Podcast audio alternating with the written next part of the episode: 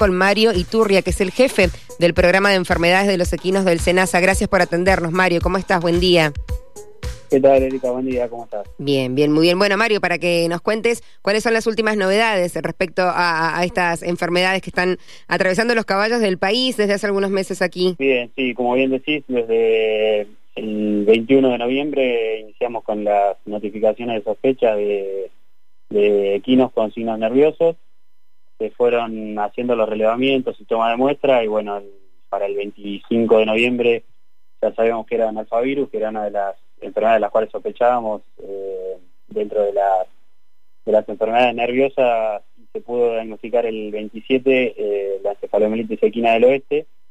Es una enfermedad que en general hace su ciclo zoótico en las aves y roedores es transmitida por mosquitos eventualmente sale de, ese ciclo normal, digamos, eh, hacia el equino o al hombre.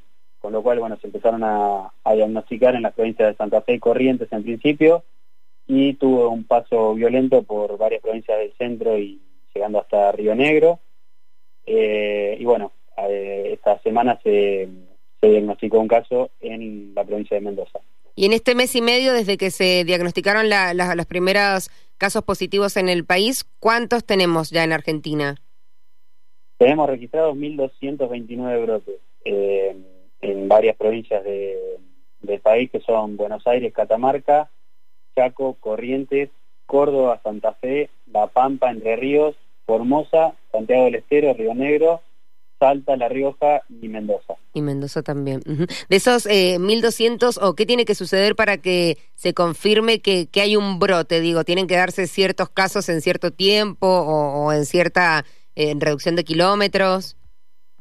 Sí, en realidad el, brote se da cuando el número de casos esperados es mayor al, habitual. En este caso, para la República Argentina, la presentación de esta enfermedad no se da desde el año 1988, con lo cual este año que subió tanto se considera un brote y lo fuimos trabajando por provincias eh, para ir también de alguna manera evaluando la, la, la, llegada del virus y la, velocidad con la cual se va desplazando, ¿no? Entonces, las primeras sospechas se hace toma de muestras y se hace envío al laboratorio de, las muestras de, los equinos eh, en este caso y eh, cuando da positivo se considera ya la provincia positiva por diagnóstico de laboratorio y luego el resto de los casos que se van evaluando por signología clínica y nexo epidemiológico, pues ya sabemos que hay circulación viral en la provincia, se considera como caso clínico.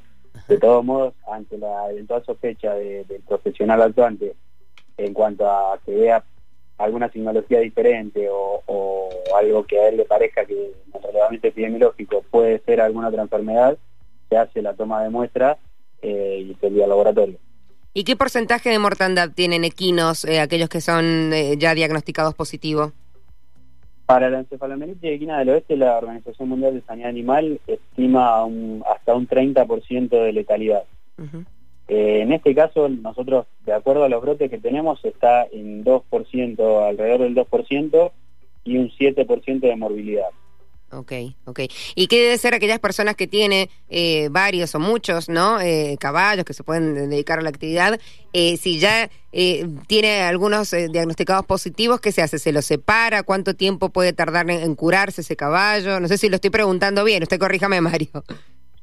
Sí, como todos, como venimos hablando, el, el vector de esta enfermedad, el mosquito, es el principal, sobre el principal actor, digamos, que tenemos que, trabajar en el control de los vectores con el uso de repelentes. Eh, la enfermedad no, no está no está descrita la, la, la contaminación, digamos, la el, el, contagio a través de los equinos, de un equino al otro. Claro, ah, bien. No está confirmado que se puedan contagiar entre sí. Exacto. Con lo cual lo, que debe hacerse es uso de repelentes en, el total de los equinos. Por supuesto, los equinos que tengan tecnología clínica se pueden eh, aislar o darle mejores condiciones, de sobre todo de bienestar, que estén en lugares cómodos, que no se golpeen, que estén a la sombra. Bueno, hay eh, algunos recaudos para tomar en cuanto al, al equino que, que esté afectado y, por supuesto, la instalación de un tratamiento sintomático lo más rápido posible. ¿Cómo se puede eh, prevenir?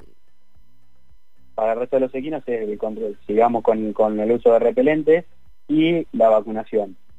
Eh, vacuna, sabíamos que esta es una enfermedad que se, de 2016 se estableció la vacunación facultativa, es decir, que estaba a criterio del propietario o del veterinario que, que atienda a estos animales la vacunación contra la encefalomielitis. Eh, bueno, dado el brote, al momento del inicio de este brote, la, la, presencia de vacuna en el país era baja, pero bueno, se pudo trabajar y ya para los primeros días del mes de diciembre eh, empezó a haber disponibilidad de vacunas, ya hoy en día hay distribuidas más de 2 millones de, vacunas. Eh, así que bueno, lo, ideal ahora es instaurar un plan de vacunación con un refuerzo de acuerdo a la vacuna que utilicen, pero alrededor de las cuatro semanas estaría bien el, el refuerzo de la primera dosis y luego será una revacunación anual. Bien, entonces es la primera vacuna, refuerzo a los cuatro, a los cuatro semanas o cuatro meses, perdón. No, eh, cuatro semanas, de acuerdo a la vacuna que se utiliza, ah, bien. recomiendan entre tres y cuatro o cuatro a ocho semanas, pero bueno, bien. pongamos las cuatro semanas como promedio, y luego una revacunación anual. Anual, En general se hace, se hace al inicio de la, de la época de calor y de mosquitos, o sea, en los meses de septiembre, octubre, estaría indicado hacer ese refuerzo anual. ¿Hay, ¿Está como recomendación eh, trasladar lo menos posible a los equinos?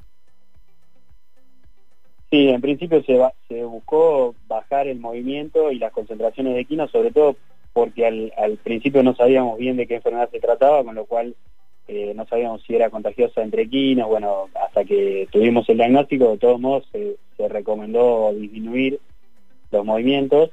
Hoy por hoy que ya hay vacuna disponible y sabemos que, que la gente eh, ya lo tenemos identificado, se recomienda hacer la, vacunación de los animales y después el movimiento eh, de los animales vacunados pueden hacerlo por todo el país y los animales que no estén vacunados, de acuerdo a la zona en la cual se encuentren, podrán mover entre provincias positivas, eh, que ya están diagnosticadas con diagnóstico positivo, o en las provincias que aún no tienen casos y no están vacunados, pueden mover por ahí.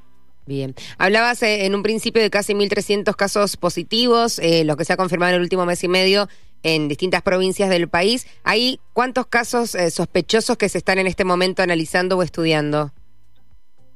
Y al momento, no se lo podría decir ya ahora actualizado, pero tenemos varias sospechas, eh, alrededor de 150 deben ser, eh, que están en, curso. Lo que pasa es que ya hoy por hoy, lo que es con lo que va con toma de muestras se, se protocoliza y el resto se carga el relevamiento directamente.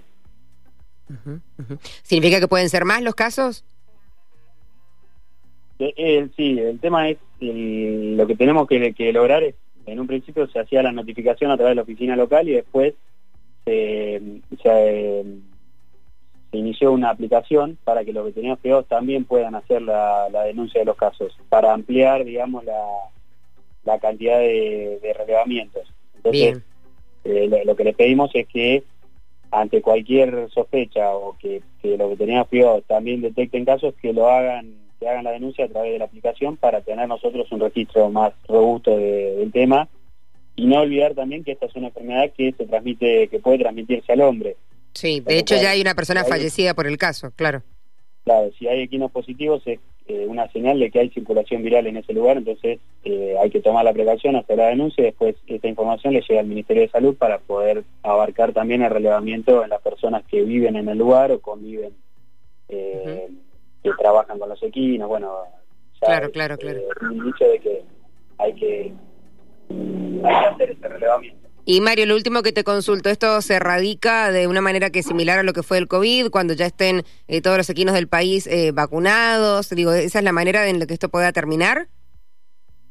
Sí, entendemos que cuando la, población esté con un buen grado de anticuerpos, eh, debería disminuir la presencia del virus.